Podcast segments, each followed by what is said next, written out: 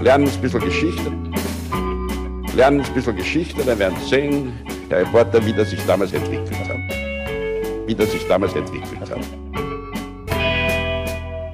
Hallo und herzlich willkommen bei Geschichten aus der Geschichte. Mein Name ist Daniel.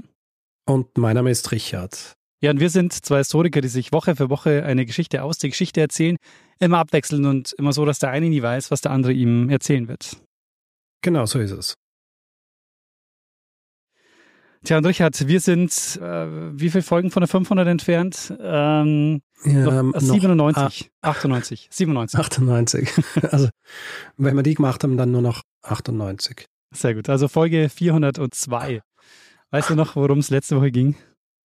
Ich weiß natürlich, über was wir letzte Woche gesprochen haben, denn du hast die Geschichte der Waldseemüller-Karte erzählt und warum sie vielleicht Propaganda war. Ganz genau.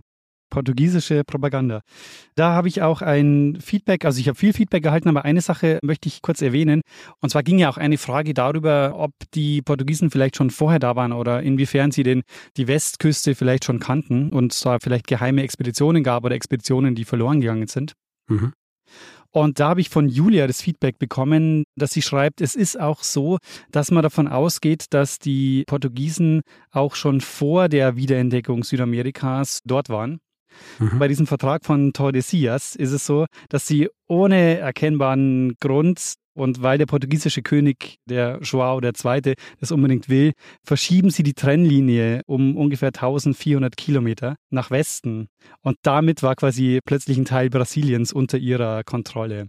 Und, Mhm. äh, und der Vertrag von Tordesillas ist vor der offiziellen quasi Entdeckung Brasiliens. Insofern ist das eine Vermutung, die man hat, dass sie das eigentlich schon kannten, dass sie wussten, dass da Land Mhm. ist. Ah, interessant. Genau. Das dazu. Und ich habe noch ein weiteres Feedback und zwar nochmal zur 400. Ich habe ja ein bisschen versagt, was die Statistiken angeht. Aber uns haben einige Leute Statistiken jetzt geschickt, weil das Ding ist ja so, die Zahlen sind ja in unserem Feed öffentlich einsehbar. Aha. Ich habe es nur nicht geschafft, die automatisiert irgendwie auszulesen, weil meine Programmierkenntnisse ähm, nicht mehr so besonders gut sind. Aha. Aber Stefan zum Beispiel hat uns so ein paar Zahlen geschickt und zwar sagt er, die durchschnittliche Dauer unserer Folgen sind, was glaubst du? Jetzt musst du nochmal raten, was ist die durchschnittliche Dauer unserer Folgen? Mittlerweile oder alles zusammen? Alles zusammen, genau. Mhm. Der Jingle ist nicht dabei. Ähm, äh, 40 Minuten. Ja, nicht so schlecht. 42 Minuten und 47 Mhm. Sekunden. Und zwar schreibt er, dass bis 270 ungefähr ist so ein leichter Aufwärtstrend zu sehen. Der hört aber inzwischen wieder auf. Ah ja, gut. Schauen wir mal, wie das heute wird. Frank schreibt uns noch die insgesamte Dauer, also wenn man quasi alles zusammenzählt, was wir an Audiomaterial so veröffentlicht haben. Was gab's so, auf wie viele Stunden kommen wir mittlerweile? Auf wie viele Stunden? Insgesamt würde ich sagen ungefähr 380 Stunden. Wow, ähm, also die drei stimmt. Äh, es sind nur 306 Stunden, 28 Minuten und 38 Sekunden. Ach so, ja, natürlich. Ja, Ich habe gedacht, nicht 400 oder beziehungsweise auch mit den 20 zusätzlichen. Aber dass es dann tatsächlich nur 306 Stunden sind.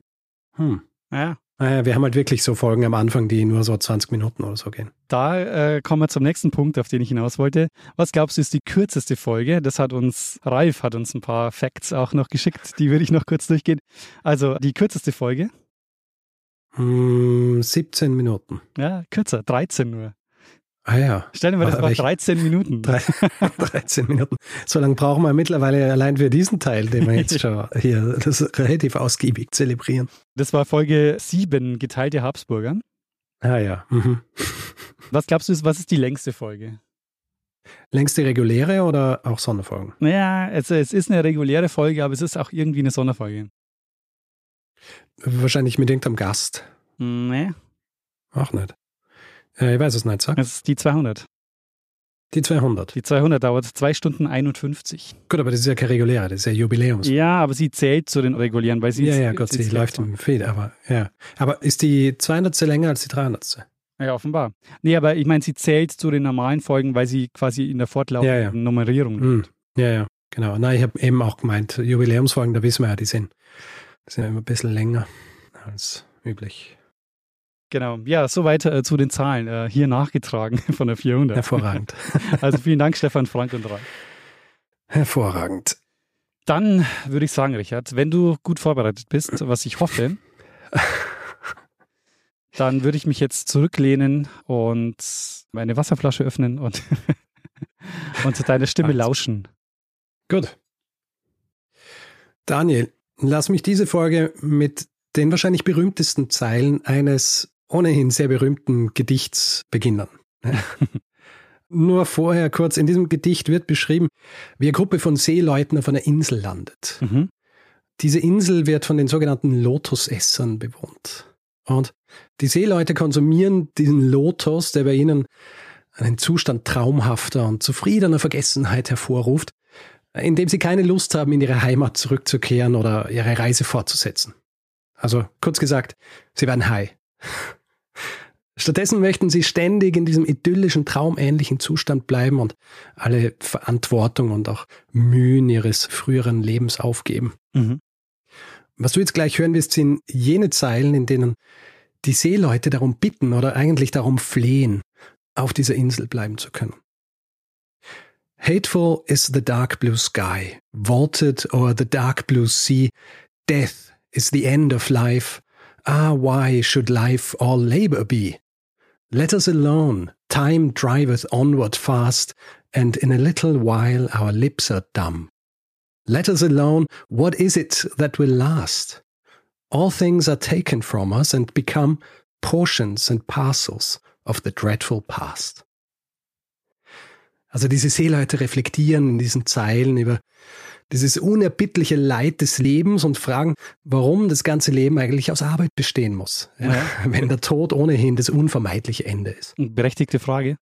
Ja, und nachdem wir ja schon einige Folgen über die Seefahrt und deren Gefahren und Mühen gemacht haben, ist es nicht unverständlich, was sie da von sich geben. Ja. Ja. Ein Mini-Exkurs. Wer die hervorragende Serie White Lotus gesehen hat, in der es unter anderem auch um Klassismus und auch die Ausbeutung von Arbeitskraft geht, erinnert sich vielleicht dran, dass einige dieser Zeilen von einem der Protagonisten vorgetragen werden. Geschrieben wurde dieses Gedicht von Alfred Lord Tennyson, den du vielleicht kennst, einem der berühmtesten Poeten des viktorianischen Zeitalters. Und Tennyson orientiert sich dabei an einem noch berühmteren Werk der Literaturgeschichte, mhm. und zwar der Odyssee ah, von Homer. Die kenne ich. Genau. Dort landet nämlich Odysseus mit seiner Mannschaft ebenfalls auf dieser Insel, die von Lotusessern bewohnt wird. Homer nennt sie die Lotophagen, von Lotos und Phagein, also Essen. Und der Lotusbaum, von dem sie diese Pflanzen essen, der ist allerdings genauso mythologisch wie diese Lotusesser selbst. Die Lotuspflanze, die es tatsächlich gibt, ist ja Wasserpflanze eigentlich. Was an diesem Volk aber besonders ist, und warum ich es jetzt hier erwähne, im Zuge des Rezitierens dieses Gedichts, auch wenn sie mythologisch sind, sind diese Lotusesser eines der frühesten erwähnten Völker, die sich rein pflanzlich ernähren. Ein Volk von Vegetariern. Ah, sehr interessant. Daniel, ich werde in dieser Folge über den Vegetarismus sprechen. Mhm. Und mein Fokus wird dabei aber auf der Gründung der Vegetarian Society im Jahr 1847 liegen, mhm. Also der moderne Vegetarismus. Diese Gründung der Vegetarian Society eine bahnbrechende Entwicklung, die den Übergang des Vegetarismus von einer hauptsächlich individuellen, philosophisch-spirituellen Praxis zu einer organisierten, sozialen Bewegung markiert. Und wir werden uns die vielschichtigen Aspekte, die zur Formierung dieser ersten modernen vegetarischen Vereinigung geführt haben, anschauen. Dazu gehört vor allem der Einfluss von Religion und Philosophie aus der Antike, auch Reiseberichte aus Indien und es passiert alles inmitten der breiteren sozialen und kulturellen Trends des 19. Jahrhunderts, einschließlich der Auswirkungen der industriellen Revolution. Fantastisch. Also es war ein, sehr guter Teaser. Sehr gut. Was ich auch machen werde im Zuge der Folge, werde über die Auswirkungen dieser Reformbewegungen auch auf beiden Seiten des Atlantiks sprechen, also auch die Gesundheitsreformbewegung in den USA und auch die Lebensreformbewegung in Deutschland, die ebenfalls maßgeblich dazu beigetragen haben, den Vegetarismus nicht nur als Idee, sondern als Lebensstil in der Gesellschaft zu verankern. Machen wir zuerst einmal einen kleinen Rückblick in die Antike.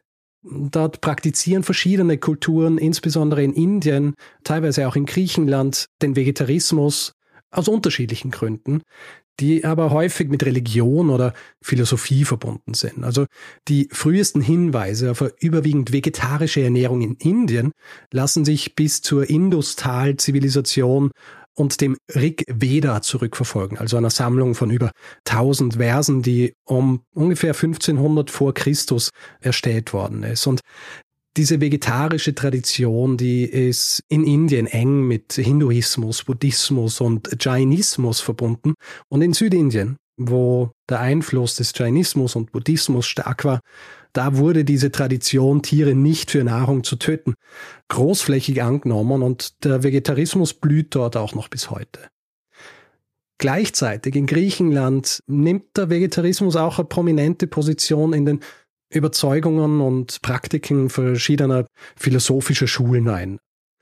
Pythagoras zum Beispiel wird oft mit Vegetarismus in Verbindung gebracht, aufgrund seines Verzichts auf den Konsum von Fleisch. Also die pythagoreische Ernährung, die stand damals für den Verzicht auf das Fleisch geschlachteter Tiere und beruhte eben in erster Linie auf moralisch-ethischen Überlegungen. Pythagoras hat geglaubt, dass der Verzicht auf tierisches Fleisch zum Frieden beitragen kann und dass Menschen, die das Töten von Tieren verabscheuen, weniger wahrscheinlich Krieg führen würden oder einfach grundsätzlich seltener andere Menschen töten. Ah, interessant, das war mir gar nicht klar, dass die auch schon was mit Vegetarismus zu tun hatten Ja. oder dass da auch schon Überlegungen dazu gab. Oh ja. Er selber hat sich auch großteils vegetarisch ernährt. Er war auch der Meinung, dass es der Reinheit der Seele hilft und deswegen bestand seine Ernährung in erster Linie aus Brot, Honig, Getreide, Früchten und einigen Gemüsesorten. Er war damit aber auch nicht ganz allein. Theophrastus zum Beispiel oder Theophrast, der Philosoph, der nach dem Tod von Aristoteles die Leitung des Lyzeums in Athen übernimmt, war ebenfalls ein Fürsprecher einer vegetarischen Ernährung. Und für, für den Fall, dass dir der Name jetzt bekannt vorkommt, ich habe ihn schon einmal erwähnt, und zwar in einer Folge zu Alexandria. Mhm. Ptolemaios nämlich wollte Theophrast als Leiter seines neu gegründeten Museums in Alexandria haben. Theophrast hat es aber vorgezogen, in Athen zu bleiben. Stattdessen hat er einen Schüler geschickt. Sehr gut. In Griechenland gab es auch den sogenannten Orphismus, äh, weitere religiöse, mystische Strömung, die den Vegetarismus ebenfalls propagiert hat. Es war, wie Forscher sagen, äh, recht subversive Forderung, kein Fleisch zu essen, weil das gleichzeitig diese Veränderung der Ernährungsweise, das hat in diesem System, in diesem antiken griechischen System auch die Beziehung zwischen Göttern, Menschen und Tieren in Frage gestellt. Also dieses System, auf dem im Grund das gesamte politisch-religiöse System der Zeit beruht hat. Während des Mittelalters und der Renaissance, da ernährt sich die Mehrheit des christlichen Europas von einer pflanzlichen Diät, allerdings weder aus Wahl noch aus Ideologie heraus. Also Knappheit an Nahrungsmitteln, vor allem im Winter, hat die meisten Menschen dazu gezwungen, sich von Getreide, Wurzelgemüse und eingelegten Lebensmitteln zu ernähren. Mhm. Also Fleisch galt dort großteils als Luxus und diese fleischlosen Fastentage der Kirche, das hat weniger mit Vegetarismus zu tun, sondern eher mit, wie soll ich sagen, einer Züchtigung des Fleisches ja, im übertragenen Sinn. Sexuelle Gelüste sollten damit irgendwie unterdrückt werden. Und es ist etwas, dem wir später auch noch begegnen werden, wenn wir über die Ursprünge des modernen Vegetarismus sprechen werden. Mhm. Während der Renaissance gab es zwar einige bekannte Personen, die sich aus Überzeugung vegetarisch ernährt haben. Ein sehr bekanntes Beispiel dafür ist Leonardo da Vinci. Es wird aber noch einige Zeit dauern, bis diverse Philosophien die Idee eines Vegetarismus auch tatsächlich mit einem, wie soll ich sagen, ideologischen Unterbau versehen werden. Wir springen deswegen gleich einmal in die Zeit der industriellen Revolution. Die industrielle Revolution ist uns ja schon einige Male begegnet und wir wissen, neben diesem dramatischen technologischen Fortschritt ist es vor allem auch so diese tiefgreifende Veränderung der Gesellschaft, die massiven Einfluss auf die Lebenswelt der Menschen haben wird. Oder umgekehrt. Also diese rapide Industrialisierung führt einerseits zu einer zunehmenden Urbanisierung, was sich dann auch stark auf den Lebensstil und die Ernährung der Menschen auswirkt. Also während Fleisch in der Vergangenheit eher Luxusgut war, das nur selten konsumiert worden ist vom Großteil der Leute, ermöglicht die Industrialisierung jetzt auch eine größere Verfügbarkeit und damit auch einen gesteigerten Konsum von Fleisch. Mhm. Diese Entwicklungen rufen aber auch Bedenken hervor. Also einerseits äh, in Bezug auf die Ethik des massenhaften Fleischkonsums, aber auch was die Gesundheit und das Wohlbefinden des Menschen angeht. Ich meine, da entkoppelt sich ja dann auch die Produktion und der Konsum so ein Stück weit, weil wenn du genau. am Land wohnst und dann eben auch auf dem Bauernhof bist, dann kriegst du das ja auch quasi alles mit und wenn du in der Stadt wohnst, dann hast du von dieser Produktion ja, so kriegst du davon ja gar nichts mehr mit. Genau. Diese Entfremdung. Die Entfremdung des Menschen vom, vom Essen. Ja, nee, Vor allem von den Tieren auch. Ja, ja, genau. Ja. Also im Mittelalter haben die Menschen ja oft noch Seite an Seite mit den Tieren gelebt. Ja, ja. ja. Da war das irgendwie eine andere Beziehung, die geführt worden ist. Es werden, wie du später dann auch noch hören wirst, vor allem religiöse Bewegungen sein, die schließlich den Vegetarismus auch als eine organisierte Bewegung vorantreiben. Diverse philosophische Strömungen abseits der christlichen Überzeugungen liefern aber schon seit dem 17. Jahrhundert, teilweise sogar früher, diesen ideologischen Unterbau, von dem ich vorher gesprochen habe. Ja. Das wiederum ist vor allem Reiseberichten aus Indien zu verdanken.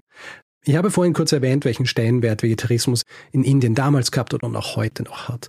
Das wird auch von westlichen Reisenden erkannt und im 17. Jahrhundert gibt es dann schon in England einige Philosophen, die von der fleischlosen oder zumindest fleischarmen Ernährung überzeugt sind. Namen wie John Evelyn oder Sir Thomas Brown oder Sir William Temple sind die wahrscheinlich berühmtesten derer, die davon überzeugt waren, dass sich der Mensch in erster Linie von Obst und Gemüse ernähren sollte. Das heißt, ab 17., 18. Jahrhundert gibt's schon Ärzte und Philosophen, die sich vegetarisch ernähren, beziehungsweise ja vegetarische Ernährung propagieren. Es gibt aber noch kein breites gesellschaftliches Bewusstsein, dass es überhaupt eine Möglichkeit ist. Ja, dass man, das ist, was man wählen kann und was es für Vorteile haben könnte. Entweder jetzt philosophisch betrachtet, ethisch betrachtet oder gesundheitlich betrachtet. Es gibt aber so ein paar berühmte Menschen, die sich jetzt auch schon vegetarisch ernähren. Zum Beispiel Percy Shelley, der Schriftsteller, der Romantik, den du vielleicht besser als den Mann von Mary Shelley kennst. Ja, sehr gut. Die die Autorin des Klassikers Frankenstein ja. ist dieses wachsende Bewusstsein, grundsätzlich was Ernährung angeht, aber vor allem auch was eben die Ernährung rein vegetarisch angeht, die ist jetzt eigentlich ein sehr gutes Umfeld für die Verbreitung neuer Ideen und Ansätze zur Ernährung grundsätzlich. Und es ist aber, wie man es dort sagen wird, ein Uphill Battle, ja, ein schwerer Kampf, weil die verbreiteten Ansichten auch zur viktorianischen Zeit, also vor allem frühen viktorianischen Zeit, was Gemüse anging, die waren speziell. Ja? Also es wird zum Beispiel behauptet, Gemüse erfordert mehr Aufwand zur Verdauung als tierische Lebensmittel und es müssten größere Mengen verzehrt werden, um äh, gleichwertige Menge an Nährstoffen zu erhalten. Mhm. Kann teilweise ja stimmen, dass es jetzt schwieriger ist, es zu verdauen. Das sind dann diese Dinge, über die sich auch zu jener Zeit die unterschiedlichen Experten immer wieder streiten. Mhm. Es geht auch um die Art und Weise, wie Gemüse wahrgenommen wird. Gemüsesuppen zum Beispiel. Die werden in erster Linie assoziiert mit der französischen Küche, also mit dieser kulinarischen Raffinesse der französischen Küche aus minderwertigen Produkten was Gutes zu machen. okay. Und weißt du, alles was französisch ist, zu jener Zeit auch, will man eigentlich nicht haben. Mm, ja. Zumindest in der breiten Gesellschaft. Gemüse wird auch gesellschaftlich mit einem Stigma versehen teilweise. Also Zwiebeln zum Beispiel, die werden mit der Arbeiterklasse in Verbindung gebracht. Das heißt, die brauchen Zwiebeln, die dann im Magen so wirken, dass sie sie stimulieren, so in die Richtung. Mhm. Ja. Und Wurzelgemüse, ja. Wurzelgemüse wird zum Beispiel also unterschiedliche Arten von Rüben und so weiter oder Pastinaken. Diese Dinge werden so als die letzte Wahl angesehen. Also das letzte, was man dann essen will, wenn man unbedingt was im Bauch braucht. Interessant. Knoblauch Knoblauch wird einfach als ausländisches Gemüse betrachtet. Und auch so Dinge wie Linsen und Reis, die sind Anfang des 19. Jahrhunderts auch noch relativ schwer zu kriegen oder werden sehr wenig gegessen. Mhm. Erschwerend kommt natürlich auch dazu, dass Rindfleisch in der nationalen Psyche Großbritanniens einen sehr hohen Stellenwert hat. Ja, also wir, wir müssen nur an den Sunday Roast denken, ja, wo mhm. du Roast Beef isst und neben deinem Yorkshire Pudding und all diesen Dingen mit Gravy. Und das heißt, es ist sehr verankert dort, so wie auch bei uns natürlich Fleisch sehr verankert ist, noch immer in der Gesellschaft. Ja. Sag mal, weil du jetzt den Sonntagsbraten angesprochen hast, mhm. kommt es auch vor beim Turnspit Dog? Der Sonntagsbraten? Ja, oder? Da hast du kann gut sein. Ja. Das kann gut sein. Ich weiß nicht, ob ich spezifische Dinge, aber natürlich Braten, ja, dafür waren sie ja da, die Turnspit Dogs.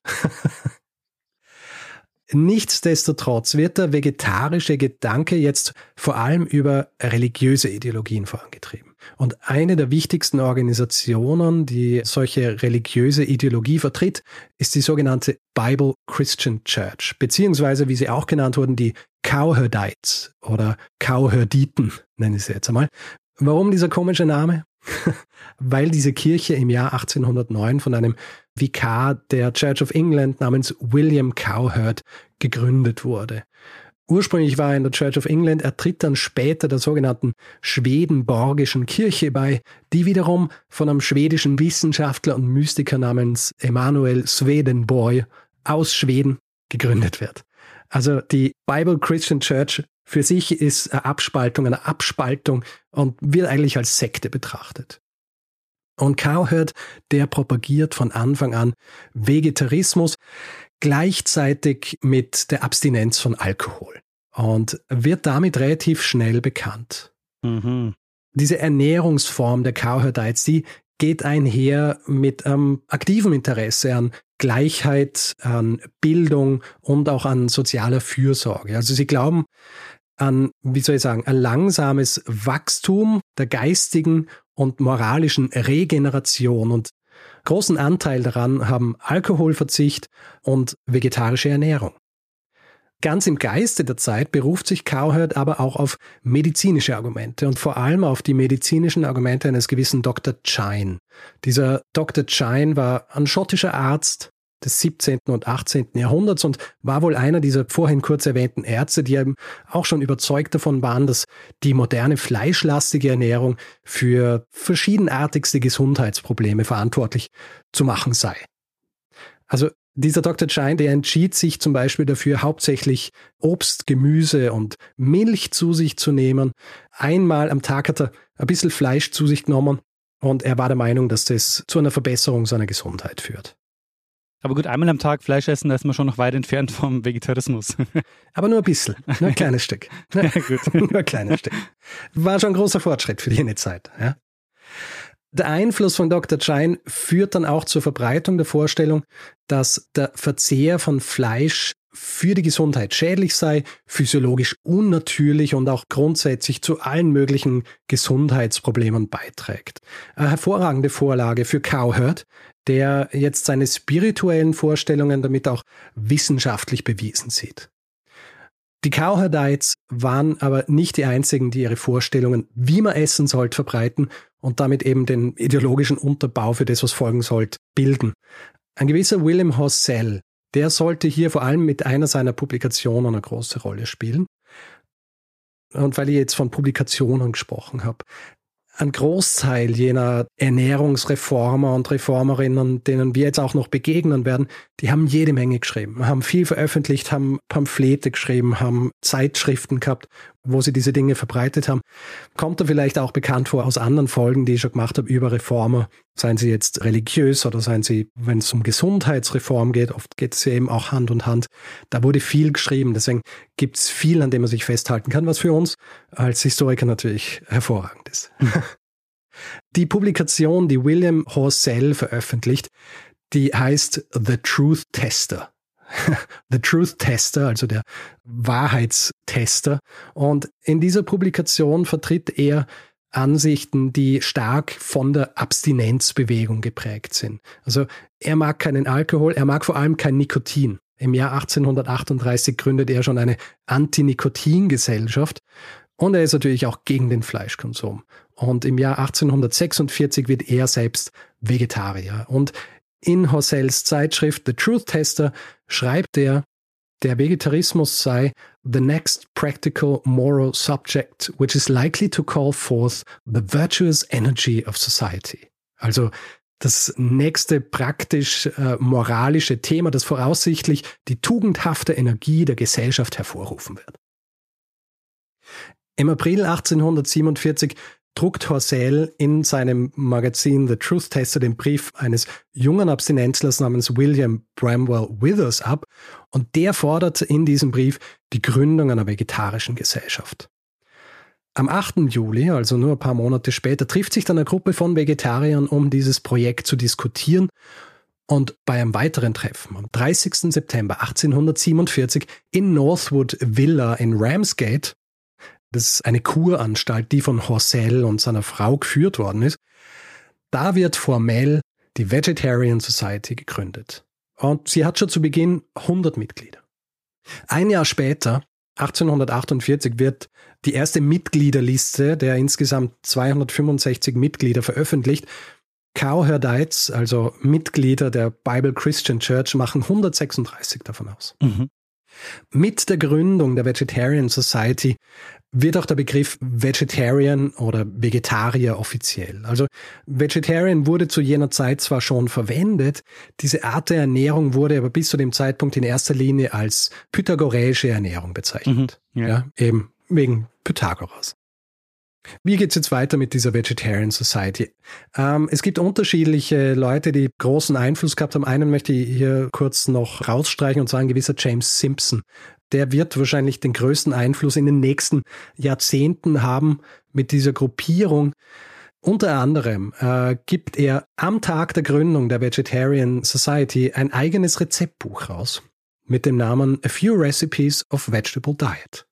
Außerdem verfügt er über ein nicht gerade geringes Erbe und dieses Erbe, das steckt er voll und ganz in seine Überzeugungen. Und von diesen Überzeugungen, von denen hat er genug. Es ist nicht nur der Vegetarismus, es ist auch Abstinenz, es sind Friedensbewegungen, Abschaffung der Todesstrafe und das sogenannte Allotment Movement, also eine Reformbewegung, im Zuge derer Mitgliedern der Arbeiterklasse kleine Landparzellen zur Verfügung gestellt werden sollten, damit sie dort selber Gemüse und Obst anpflanzen können. Mhm.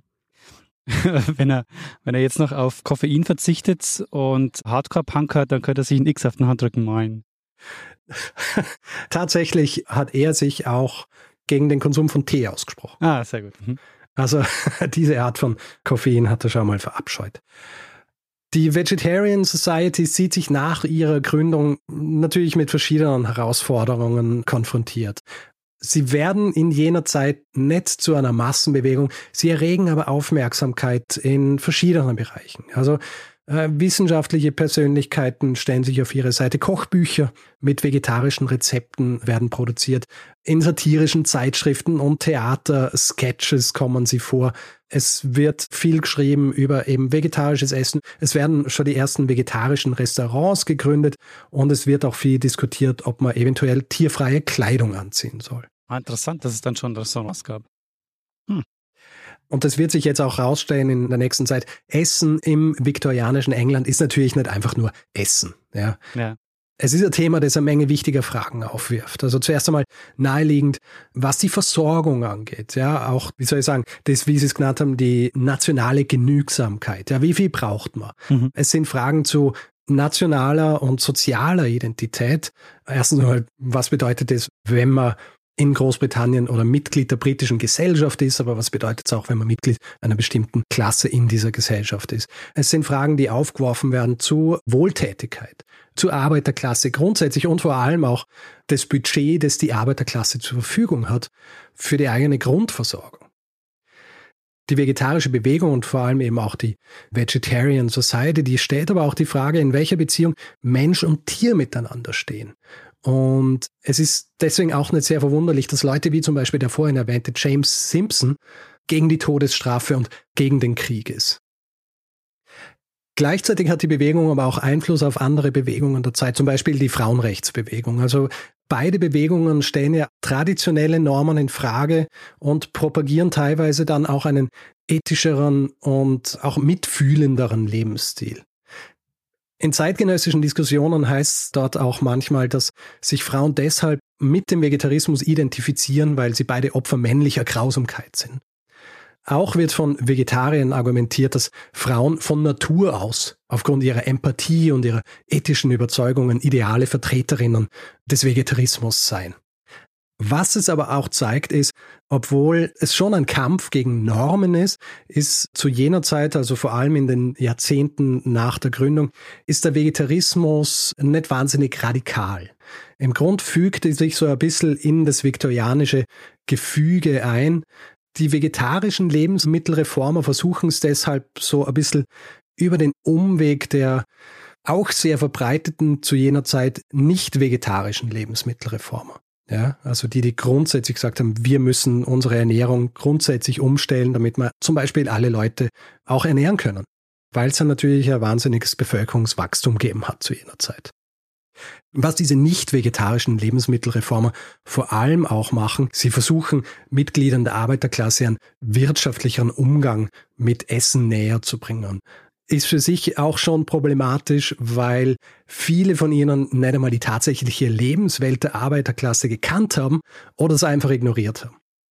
Ein gewisser Jonas Hanway zum Beispiel, ein Lebensmittelreformer eben in der Mitte des 19. Jahrhunderts, auch ein bisschen ein Abstinenzler, der hat auch keinen Tee mögen, der propagiert Suppen mit wahnsinnig viel Gemüse und nur ein bisschen Fleisch. Er ignoriert aber dabei, dass ein Großteil der Arbeiter und Arbeiterinnen sich deshalb von Brot und Käse ernährt haben, weil sie einfach nicht genug Brennstoff gehabt haben, um sich ein Feuer leisten zu können. Ja, also geschweige denn, dass sie genug gehabt hätten, dass sie sich so einen Eintopf kochen, der dann stundenlang vor sich hinköcheln muss. Naja. Was für einen klassistischen Einschlag diese Bemühungen zu der Zeit gehabt haben, das zeigt sich auch darin, dass vielen Argumenten für vegetarische Ernährung aus der Arbeiterklasse weitgehend Skeptik entgegenkam. Also nicht zuletzt, weil befürchtet wurde, dass die Lohnpolitik davon beeinflusst werden wird. Wenn propagiert würde, dass sie sich günstiger ernähren können, indem sie mehr Gemüse zu sich nehmen, dann hätten das ihre Arbeitgeber als Rechtfertigung dafür sehen können, ihnen weniger Lohn zu zahlen. Großbritannien war mit seinen diversen Reformbewegungen und eben auch dem Vegetarismus natürlich nicht allein. Was den Vegetarismus im Speziellen angeht, war Großbritannien aber auch zu einem großen Teil dafür verantwortlich, dass es in den USA ankommt. Genauer Cowherd und seine Bible Christian Church. Ich habe gesagt, diese Kirche wird im Jahr 1809 gegründet und am 15. Juni 1817 erreichen ein gewisser Reverend William Metcalf und Reverend James Clark gemeinsam mit 20 Erwachsenen und 19 Kindern die USA. Und sie waren aufgebrochen, um die Lehren und im Spezifischen diese Art der Ernährung der Bible Christian Church auch in den USA zu verbreiten. Ah. Die Reise über den Atlantik übrigens, die elf Wochen dauert, die war so beschwerlich, dass nur elf der Erwachsenen, als sie schließlich in den USA ankommen, weiterhin von der Sache überzeugt sind. Die neun anderen, die verlassen die Gruppe. Also diese Mitglieder der Bible Christian Church in den USA, die verteilen sich jetzt über das ganze Land und versuchen dort Fuß zu fassen. Es ist relativ schwierig, weil sie haben nicht wahnsinnig viel Geld und ihre Ernährung macht es auch nicht einfacher. Ja, wenn sie sich nur vegetarisch ernähren wollen. Reverend James Clark, der hat Glück, der schafft es relativ schnell, so viel zu verdienen, dass er sich Land in Pennsylvania kauft und zieht dort mit seiner Familie hin. Dieser Reverend Metcalf allerdings, der muss sich zuerst einmal in Philadelphia als Lehrer seinen Unterhalt verdienen. Dabei hat er relativ vermögende Freunde, auch die ihm aber nicht aushelfen. Und sie helfen ihm nicht aus, weil sie meinen, er müsse sich zuerst von seiner Abstinenz und seinem Vegetarismus lossagen. Hm. Will er natürlich nicht machen. Und auch von der religiösen Presse in den USA schlägt ihm ein rauer Wind entgegen. Also sie verunglimpfen ihn als Ungläubigen, sogar als Skeptiker, was wahrscheinlich das Schlimmste war. Dabei ist er nicht einmal der Erste in jener Zeit, der auch so diese Art der Ernährung vertritt. Also in den USA gibt's seit dem 18. Jahrhundert schon religiöse Gemeinden, die sich vom Konsum von Fleisch abgewandt haben. Allerdings auch wieder in erster Linie, um der Fleischeslust entgegenzuwirken. Mhm. Ja. Und Metcalf, der lässt sich aber von seinen Widersachern nicht beeindrucken und im Jahr 1821 veröffentlichte er einen Essay mit dem Titel Abstinence from the Flesh of Animals, also Abstinenz vom Fleisch von Tieren. Und dieser Essay, der findet einige Verbreitung. Und nachdem seine Frau im Jahr 1823 in einem Vorort von Philadelphia eine Schule eröffnet, richten sie dort dann ein vegetarisches Zentrum ein. In diesem vegetarischen Zentrum arbeiten sie eine Zeit lang, bis sie dann im Jahr 1830 einen für sie sehr mächtigen Verbündeten finden, und zwar einen, der maßgeblich beteiligt dran sein wird, dass der Vegetarismus in den USA verbreitet wird. Und zwar ist es ein gewisser Sylvester Graham. Sylvester, Sylvester Graham. Graham. Nie gehört. Noch nie gehört? Nee, nie gehört. Vielleicht hast du schon mal von ihm gehört. Wirst gleich hören. Okay. Ende des 18. Jahrhunderts geboren, war er einer der ersten Ernährungsreformer der USA. Außerdem natürlich auch ein glühender Abstinenzler. Von der vegetarischen Ernährung ist er spätestens seit er diesen Essay von Metcalf gelesen hat, überzeugt und den gesunden Lebensstil, den er im Lauf seines Lebens propagieren wird, der wird dann vor allem Vollkorn, Früchte und Gemüse beinhalten. Natürlich kein Alkohol, kein Nikotin. Seine Vollkorn-Cracker übrigens, die kriegen seinen Namen, heißen dann Graham Cracker. Ah. Und Graham Cracker, die gibt's heute noch. Ah, die kenne ich nicht. Kennst du nicht? Nee, kenne ich nicht. Hättest du mal mitbringen sollen. Sie sind nicht wahnsinnig aufregend. Okay. Äh, man muss auch dazu sagen, also er verkauft die nicht, die sind nach ihm benannt, er hat nie damit Geld verdient. Verstehe. Ist Aber diese Art der Cracker gibt es heute noch, die verwendet man gern zum Beispiel, zerdrückt man sie so oder zerbröselt sie und dann verwendet man sie als Boden für Cheesecake oder ah, andere solche Dinge.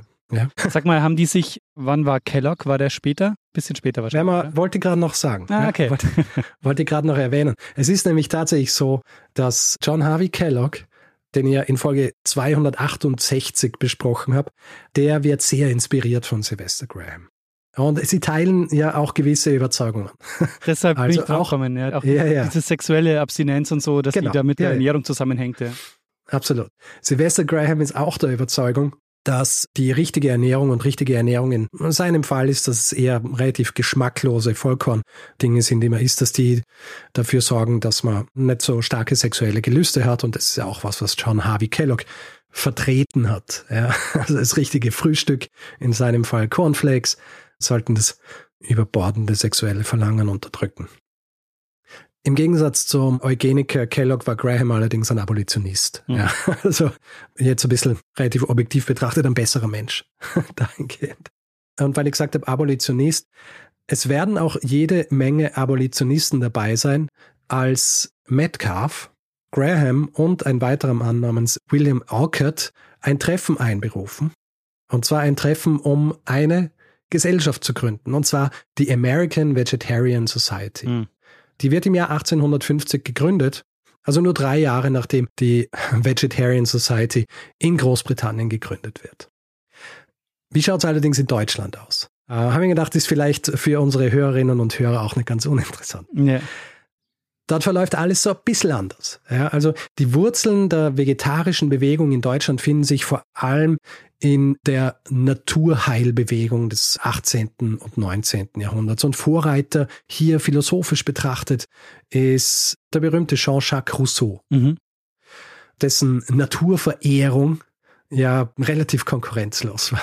Also in Deutschland werden es vor allem Ärzte sein, die sich von Rousseau angesprochen fühlen unter ihnen zum Beispiel Christian August Struve und Christoph Wilhelm Hufeland, einer der bekanntesten Mediziner um die Jahrhundertwende, also Jahrhundert 18. ins 19. Dieser Hufeland, der verankert in Deutschland zum Beispiel den Glauben an die heiligende Kraft der Natur. Gütige Mutter Natur nennt das. Auch er, so wie seine Kollegen in Großbritannien und den USA, ist ein Abstinenzler. Er ist gegen alles Unmäßige, er ist gegen Völlerei, er ist gegen Alkohol, er propagiert Baden, Schlaf, Bewegung, eine gewisse tägliche Routine und vor allem eben auch gesunde Kost. Mhm. Er ist noch kein Vegetarier in dem Sinn, dass er rein pflanzliche Ernährung propagiert, aber zumindest ist er schon der Ansicht, dass man sich in erster Linie von Pflanzen ernähren sollte. Und ich zitiere jetzt was aus einer seiner Schriften. Man halte sich bei der Wahl der Speisen immer mehr an die Vegetabilien. Fleischspeisen haben immer mehr Neigung zur Fäulnis, die Vegetabilien hingegen zur Säure und zur Verbesserung der Fäulnis, die unser beständiger nächster Feind ist. Ferner, animalische Speisen haben immer mehr Reizendes und Erhitzendes. Hingegen Vegetabilien geben ein kühles, mildes Blut, vermindern die inneren Bewegungen, die Leibes- und Seelenreizbarkeit und retardieren also wirklich die Lebenskonsumtion. Und endlich geben animalische Speisen viel mehr Blut und Nahrung und erfordern also, wenn sie gut bekommen sollen, weit mehr Arbeit und körperliche Bewegung. Hm, interessant. Hm. In Kombination mit dieser Entwicklung, aber auch so wie in den USA und Großbritannien, in Kombination mit religiösen Gruppierungen ab Beginn des 19. Jahrhunderts, entwickelt sich dann in Deutschland eine Bewegung, von der du sicher schon gehört hast, die so ein Überbegriff ist für mehrere Reformbewegungen, die Lebensreformbewegung. Ja, schon mehrfach angefangen zu recherchieren für eine Folge.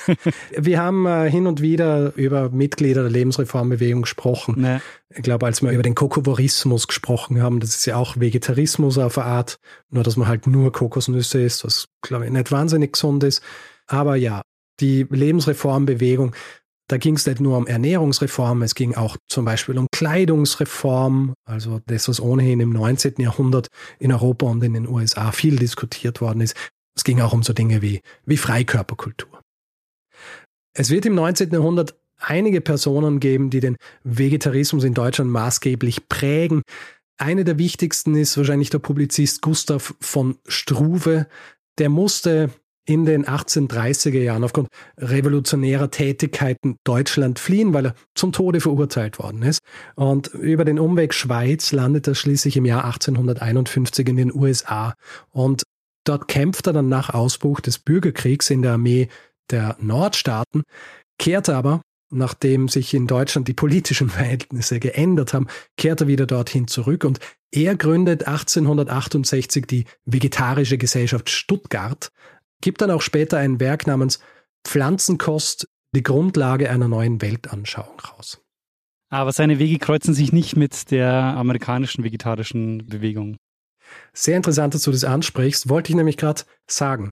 Man würde davon ausgehen, wenn er in den USA ist, und das ist genau diese Zeit, als auch die amerikanische vegetarische Gesellschaft gegründet worden war, dass die sich über den Weg laufen. Mhm. Nach eigenen Angaben allerdings konvertiert er schon früher zum Vegetarismus und zwar eben schon in den 1830er Jahren und zwar nachdem er ein Buch von Rousseau gelesen hat. Mhm. Ein Buch von Rousseau und in diesem Buch wird Plutarch zitiert und Plutarch prangert die Grausamkeit des Menschen gegen Tiere an, lobt dafür jene, die sich nur von Pflanzen ernähren.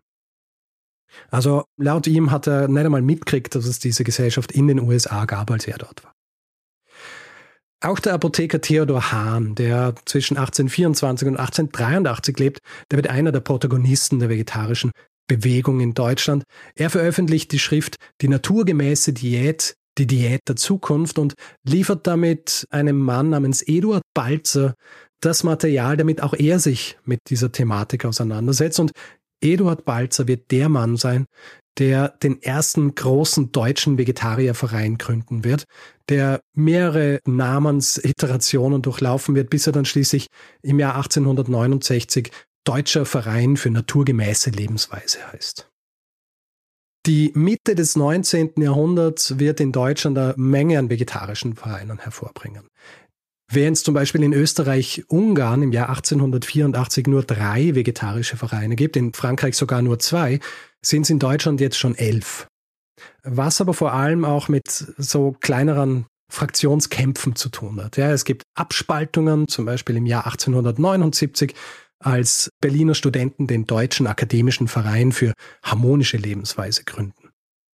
Vielleicht liegt es auch daran, man sagt ja auch gerne nach, dass man in Deutschland immer Vereine gründet, wenn man irgendwie eine Interessensvertretung braucht. Aber man kann ja auch vegetarisch leben, ohne irgendwie sich in einem Verein zu engagieren. Ja, kann man.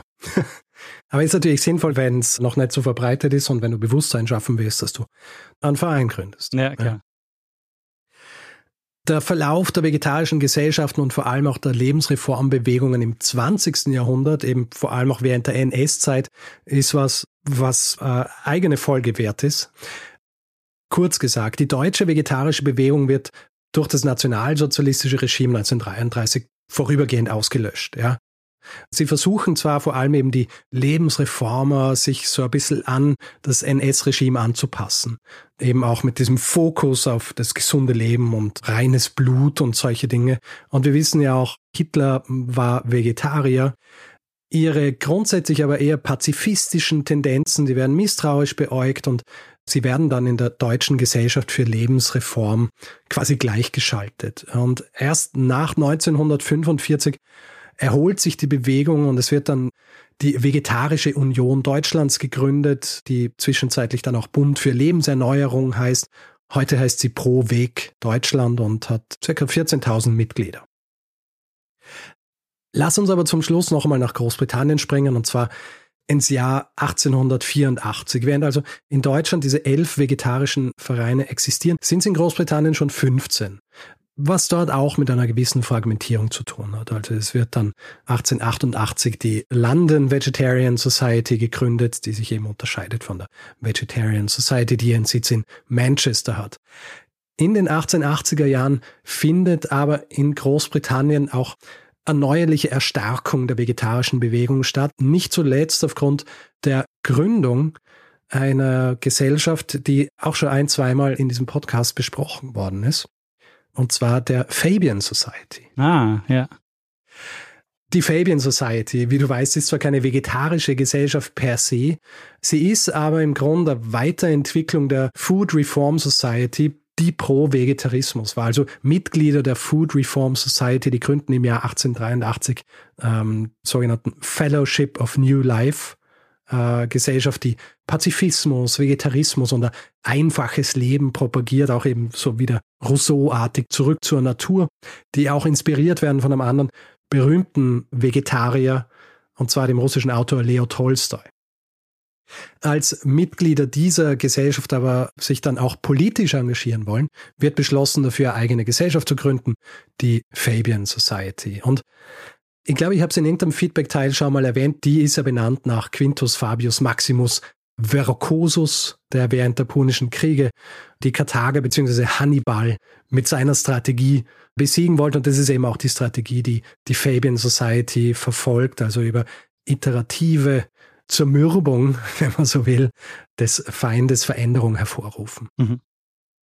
Nicht alle Mitglieder der Fabian Society sind Vegetarier oder Vegetarierinnen, aber du erinnerst dich vielleicht, als wir über die Fabian Society gesprochen haben, ich glaube, das war in der Folge über die Matchstick Women, da hast du eines der prominentesten Mitglieder erwähnt. Weißt du noch, wer das war? Ähm, der Sean? Genau, George Bernard Shaw. Und George Bernard Shaw zum Beispiel, der war Vegetarier. Okay. Und mhm. ich glaube, ihr war ein anderes Mitglied erwähnt, Beatrice Webb, und die war auch Vegetarierin und Mitglied der Fabian Society. Also es ist vor allem ab den 1880er Jahren in Großbritannien, dass diese hm, Verquickung zwischen feministischen oder sozialistischen oder Reformbewegungen grundsätzlich stattfindet mit eben der vegetarischen Bewegung. Und es ist auch die Zeit, in der Frauen einen wichtigen Beitrag zur Verbreitung des Vegetarismus leisten. Also gewisse Anna Kingsford zum Beispiel, Ärztin und Frauenrechtlerin, die hält jede Menge Vorlesungen zum Thema und im Jahr 1881 bringt sie ihr einflussreiches Buch raus namens The Perfect Way in Diet. Also die perfekte Ernährungsart, wenn man so will. Und dort spricht sie sich für den Vegetarismus aus, aufgrund von Überlegungen zur menschlichen Gesundheit, zur sinnvollen Verwendung von Land, Vermeidung von Grausamkeiten gegenüber Tieren und, so wie sie es auch darstellt, gegen die Verderbung des menschlichen Charakters durch Fleischkonsum.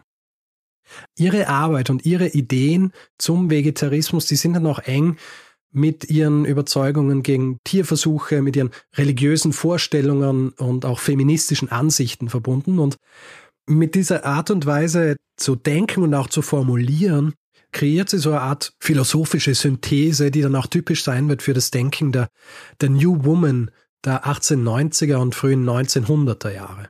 Ja, also die ist so ein bisschen auch philosophische Unterstützerin dieser neuen Bewegung.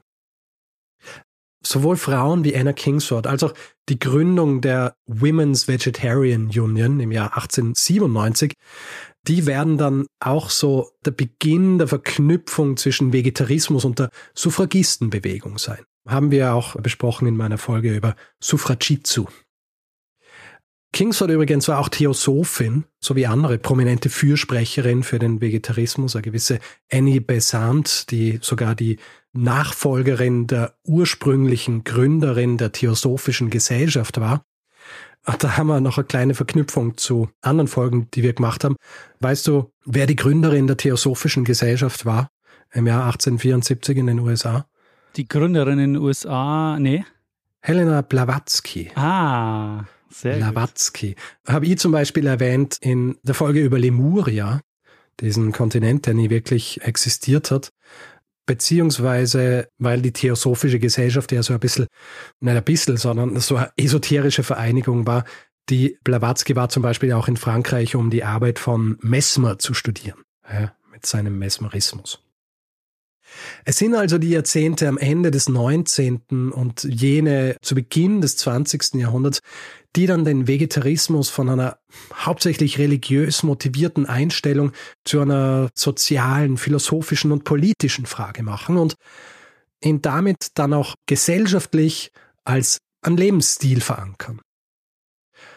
Und das, lieber Daniel, war meine kurze Geschichte darüber, wie vor allem religiös motivierte Organisationen eine anfangs auf einzelne lokale Exzentriker beschränkte Bewegung in die Mitte der Gesellschaft holten, wo sie dann in weiterer Folge mit Hilfe unterschiedlichster philosophischer und politischer Strömungen zu einem eigenständigen Lebensstil wurde. Fantastisch, Richard. Also sehr, sehr gutes Thema und du hast es geschafft, dieses ja doch diesen Brocken ähm, schön verdaulich und äh, na, ich lasse dieses Wortspiel, aber es ist ein super Thema und bevor wir nochmal einsteigen, jetzt inhaltlich, mir ist gerade eingefallen, hast du gerade Annie Besant gesagt? Äh, ja. Sie ist ja auch die, von der es heißt, dass sie den Streik der Streichholzfrauen angeführt haben sollen. Ah, das ist die, die die ganzen ähm, die die Lorbeeren eingeheimst Die Lorbeeren eingeheimst. Genau, ja, genau. Schau, hab ich, ich habe es nämlich gelesen und ich habe mir gedacht, der Name kommt mir ein bisschen bekannt vor. Und ich bin aber dann nicht so tief eingetaucht in ihre Biografie, weil ich mich in erster Linie auf ihre vegetarischen Tätigkeiten konzentriert habe, dass mir das aufgefallen wäre. Aber stimmt natürlich. Ja, das ist nämlich diese interessante Verknüpfung, weil sie ja auch mit hm. Sean, sie hat ja da ein Verhältnis und kommt so in die Society. Aha. Und später wird sie dann aber zu einer Theosophin und lebt dann auch, glaube ich, lange Zeit in Indien. Ist super, weil da sieht man auch wirklich so diese philosophischen Strömungen, wie sie sich gegenseitig, also wie sie quasi verknüpfen oder wie man sie verknüpfen kann, beziehungsweise wie sie sich alle mehr oder weniger über den Weg laufen. Ja. ja. was, was, ich sehr spannend fand an der Geschichte, wie du es jetzt erzählt hast, ist, also Vegetarismus gab es schon seit der Antike, aber es war noch kein Lebensentwurf oder es war noch kein Konzept, kein Lebensmodell. Und wie das quasi von dieser Idee zu einem Lebensmodell wird, das fand ich sehr spannend, weil das ist auch was, was so modernes Leben prägt, oder? Also mhm das ist, glaube ich, auch was, was gerade im 19. Jahrhundert sehr oft passiert, dass eben aus solchen Ideen so wirklich Lebensmodelle werden. Mir war lange Zeit nicht bewusst, dass es wirklich so vegetarische Vereinigungen gegeben hat. Ja, ja. Weil ich mir halt so gedacht habe, gut, entweder man entscheidet sich, man isst jetzt kein Fleisch oder man isst weiterhin. Aber natürlich ist es absolut sinnvoll, dass es diese Vereinigungen gibt, weil die müssen das ja auch, und darum ist es ja tatsächlich auch gegangen, das in der Gesellschaft so verankern, dass es für die Leute, die dann sich entscheiden, dass sie sich vegetarisch ernähren wollen, dass die quasi schon die Unterstützung haben, die sie brauchen dafür. Ja. Was ich eben wirklich sehr interessant gefunden habe, auch als ich über diese Dinge nachgelesen habe, ist, dass Vegetarismus mehr oder weniger zu eben nicht einem Massenphänomen, aber dass es immer verbreiteter worden ist, zu einem relativ, in einem relativ überschaubaren Zeitraum. Ja, also mhm. so 18., 19. Jahrhundert hat es so angefangen, dass es immer mehr gegeben hat, dass es aber oft einfach sehr unterschiedliche Gründe waren, warum. Mhm. Also, dass die einen das wirklich aus rein ethischen Überlegungen gemacht haben, die anderen aus medizinischen, wieder andere wirklich aus so religiösen Gründen, weil sie gemeint haben, dass der Mensch verdorben wird dadurch und natürlich immer wieder sexuelle Gelüste unterdrückt werden müssen. Und dass das dann aber alles so zusammenläuft, dass man wirklich eine, eine Gesellschaft gründen kann, die mehr oder weniger alles unter einen Hut bringt. Ja. Natürlich hat es so nicht funktioniert, ansonsten hätte es immer nur diesen einen geben, ja, oder diese eine Gesellschaft geben. Aber dass es überhaupt möglich war, das dann irgendwann so zusammenzufassen und das dann nicht wieder völlig zersplittert, habe ich schon recht beeindruckend gefunden eigentlich. Ja. Und dass es dann auch so einen Namen hat, also man kann es dann auch benennen. Man sagt, das ist Vegetarismus. Ja. Das konntest du ja vorher so dann gar nicht benennen. Ja, du hast halt von der pythagoreischen Diät gesprochen ja. oder von der pythagoreischen Ernährung. Ja. Aber Ja, sehr spannend. Und Ja. vor allen Dingen, man muss sich ja, glaube ich, schon auch klar machen, wie zentral auch Ernährung ist für die Kultur und für das Leben. Also das, das ist ja auch super prägend. Und ich weiß nicht, wie es dir geht, aber je älter ich werde, desto mehr merke ich, wie prägend auch die Ernährung war in der Jugend. Also sozusagen, was man als normal wahrnimmt. So, Mhm. wie viel Fleischkonsum zum Beispiel oder so. Und wenn du jetzt sagst, also ich zum Beispiel bin mit Fleisch groß geworden und ich esse immer noch Fleisch. Aber für mich jetzt der Schritt zu sagen, ich ernähre mich vegetarisch oder vegan, bedeutet für mich einfach eine Umstellung in dem, was ich als normal wahrnehme. Ja. Und das finde ich sehr spannend, dass das eben damals versucht wurde, über diese Vereine zu verankern. Mhm. Ich glaube halt auch tatsächlich, dass es, weil ich es ja auch angesprochen habe vorhin, es ist ein zentraler Punkt gewesen, was Essen bedeutet für eine Gesellschaft, aber eben auch die unterschiedlichen Mitglieder dieser Gesellschaft, weil nicht für alle Essen dasselbe war. Die Leute, die sich leisten haben können, haben natürlich auch viel öfter Fleisch essen können. Und irgendwie ergibt es natürlich Sinn, dass dann diese Entwicklung von oben herab passiert, weil es diejenigen sind, die eigentlich ständig Fleisch essen könnten Ja, die dann quasi das Privileg oder den Luxus haben, sich zu entscheiden, dass sie keines essen und dann vielleicht auch in der Lage sind, es philosophisch so zu untermauern, beziehungsweise so zu argumentieren, dass sie auch unter Umständen dann in der Lage sind, davon andere Leute zu überzeugen. ja, ja. Und gleichzeitig, und ich meine, wir schauen uns jetzt eine Geschichte an, die 100 oder 200 Jahre hier ist, aber Essen oder Ernährung so als gewissen Lifestyle ist ja heute auch gang und gäbe. Also so eine Ja. Paleo-Diät oder was es nicht, es gibt ja auch diese Fleischernährung und so. Und da stecken ja auch so Gedanken dahinter, dass man so eben philosophische, moralische oder eben auch christliche Werte oder überhaupt religiöse Mhm. Werte damit verbindet. Mhm. Natürlich, du identifizierst dich dann einfach mit irgendwas. Ja, ist natürlich eine einfache Möglichkeit, eine Zugehörigkeit zu finden. Ja, also wenn du, wenn du grundsätzlich auch jemand bist, der einfach gern eingebettet ist in eine bestimmte Gruppierung, dann ist heutzutage wahrscheinlich nichts einfacher, als einfach zu beschließen, ich bin jetzt jemand, der die und die und die Sachen nicht isst oder ich bin jemand, der nur diese oder nur diese Dinge isst und plötzlich hast du vor allem auch eben mit dem Internet und so weiter, da hast natürlich dann plötzlich deine ganz eigene Familie. Falls jetzt jemand vorhat, nur Kokosnüsse zu essen. Ja, Das kann ich kein- nicht empfehlen. Das ist keine gute Idee. Nein. äh, das äh, hat sich schon als sehr ungesund herausgestellt. Ja. Ja, Richard, sehr, sehr spannende Geschichte. Gibt es irgendwelche Bücher? Ich nehme an, es gibt sehr, sehr viel dazu. Ja, es gibt, ähm, es gibt sehr viele Bücher. Also die wahrscheinlich ausführlichste Geschichte des Vegetarismus ist ein Buch von Colin Spencer, das heißt The Heretic's Feast, A History of Vegetarianism. Ich habe das zu Rate gezogen. Dann gibt es ein sehr schönes Buch, das aus einer Dissertation hervorgegangen ist von James Gregory, das heißt Of Victorians and Vegetarians, the Vegetarian Movement in 19th Century Britain.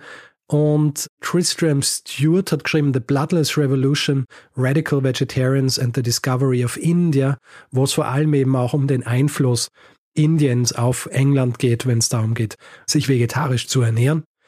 Und außerdem noch sehr spannend von Diana Donald, Women Against Cruelty, Protection of Animals in 19th Century Britain. Und für diesen Teil über Deutschland, da gibt es ein sehr schönes Paper von Hans-Jürgen Teuteberg, das heißt zur Sozialgeschichte des Vegetarismus erschienen in der Vierteljahrschrift für Sozial- und Wirtschaftsgeschichte. Ah, sehr schön. Ja, auch guter Titel. Es ist genauso, wie man sich so akademische Geschichtswissenschaft vorstellt. Aha. ja. Sehr gut. Gibt es einen Hinweisgeber vielleicht oder Hinweisgeberinnen?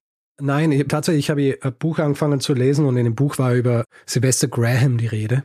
Und dass er eben gilt als der Vater des amerikanischen Vegetarismus. Und dann haben wir gedacht, hm, ich weiß eigentlich gar nichts über, über die Entstehungsgeschichte weder des amerikanischen noch des britischen. Und dann haben wir gedacht, machen wir doch eine Folge drüber. Das führt mich noch zu einer Frage, die hatte ich vorhin, die habe Mhm. ich vergessen zu fragen. Die wandern ja dann aus, also die Mitglieder der britischen Vegetarian Society. Aha. Also wandern die aus, weil sie den Vegetarismus in die USA bringen wollen oder haben die andere Ja. Gründe? Nein. Also die haben Das ist schon, klar. das ist schon dann ja ein starkes Sendungsbewusstsein. Ja, ja, kann man schon. Mhm. Ja, es haben Sekten ja so an sich. Also ohne jetzt irgendwie das negativ konnotieren zu wollen, aber das Mhm. ist die Cowherdites, die wurden als Sekte bezeichnet und auch die Art und Weise, wie sie agiert haben, haben halt wie eine Sekte agiert und natürlich geht's dann auch darum, dass du diese Dinge verbreitest. Und sie haben beschlossen, dass sie das in den USA machen. Ja, und dann ja auch erfolgreich. Relativ erfolgreich, ja. Sehr gut. Ja, Richard, hast du dieser Geschichte noch was hinzuzufügen oder? Ja, also ich habe der nichts hinzuzufügen mehr. Wie gesagt, es gibt wahnsinnig viel nachzulesen drüber. Also allein dieses Werk von, von Colin Spencer. Äh, es hat über 800 Seiten. Okay. Ja, lohnt sich auf jeden Fall. Alles sehr spannend und auch sehr komplex. Also ich hoffe, ich habe es jetzt so, zumindest in der Auswahl und auch in der Art und Weise, wie ich es dann dargestellt habe, irgendwie sinnvoll wiedergeben können und habe hoffentlich nicht die Dinge zu sehr verkürzt um es auch irgendwie noch in den richtigen Rahmen packen zu können. Ich meine, eine Sache, die man natürlich noch schon besprechen könnten, ist so die Frage der Gegenwart, weil es ist ja schon so, dass ja. äh, Vegetarismus äh, eine Ernährungsart ist, die immer stärker Verbreitung findet und auch gerade mit der Klimakrise natürlich auch nochmal ein politisches Gewicht hat. Ja, aber dafür, wie gesagt, ich glaube, das wäre eigene Folge. Ja. das wäre eigene Folge. Und wahrscheinlich sind wir nicht der richtige Ort dafür, um das zu besprechen. Aber ja, natürlich. Heutzutage, da hat sich das natürlich groß weiterentwickelt und diese Fragen, die damals in erster Linie relativ lokaler Natur waren, die sind jetzt im Grunde eine globale Frage. Ja, ja. ja. Auch mit der Herstellung und der Produktion von genau, Fleisch. Ja. Mhm. Klar. ja, sehr gut, Richard. Dann äh, würde ich sagen, gehen wir über zum nächsten Teil des Podcasts. Genau, der dass du Feedback kochen kannst. ehrlich kochen kann. Feedback-Hinweis-Blog. Wer uns Feedback geben will zu dieser Folge oder anderen, kann das per E-Mail machen. Das ist feedback.geschichte.fm. Kann es auf unseren unterschiedlichen Social-Media-Plattformen machen. Dort heißt man überall Geschichte FM. Außer auf Mastodon. Da gibt man am besten geschichte.social in einem Browser ein und landet direkt auf unserem Profil. Und wer uns reviewen will, Sterne vergeben und all solche Dinge, kann es zum Beispiel auf Apple Podcasts machen. Das ist hervorragend, weil uns das die meiste Sichtbarkeit gibt. Ansonsten einfach überall, wo man Podcasts bewerten kann. Merch gibt's unter geschichte.shop und wer diesen Podcast werbefrei hören möchte, hat zwei Möglichkeiten. Die eine Möglichkeit ist bei Apple Podcasts, da gibt's den Kanal Geschichte Plus und bei Steady kann man sich den Feed kaufen für 4 Euro im Monat. Da findet ihr alle Infos unter geschichte.fm slash steady. Wir bedanken uns in dieser Woche bei Susanne, Christopher, Michael, Dominik, Lukas, Mark, Andreas, Tibor, Marei, Joe, Nikolas, Julia, Laura, Miko, Sebastian, Barbara, Joe, Nadja, Eva, Jakob, Stefanie, Michael, Jörg, Paul, Iris, Andreas, Christoph und Xenia. Vielen, vielen Dank für eure Unterstützung. Und danke auch an Lene Kiebel, die diese Folge geschnitten hat. Und dann würde ich sagen, Richard, machen wir doch das, was wir immer machen. Genau, geben wir dem einen das letzte Wort, der es immer hat. Bruno Kreisky. Lernen ein bisschen Geschichte. Lernen ein bisschen Geschichte, dann werden Sie sehen, der Reporter, wie das sich damals entwickelt hat. Wie das sich damals entwickelt hat. Aha. Bin ich sicher oder bist es du? Ähm, weiß nicht. Ich höre ganz viel Vögel in deinem Hintergrund. Ja, ich meine, es macht eh nichts, aber hast du das Fenster auf, damit du atmen kannst? Hast du sehen? Ich dachte, ich habe Mute, aber ich war gar nicht auf Mute und hatte das, äh, die also. Tür auch gleichzeitig offen.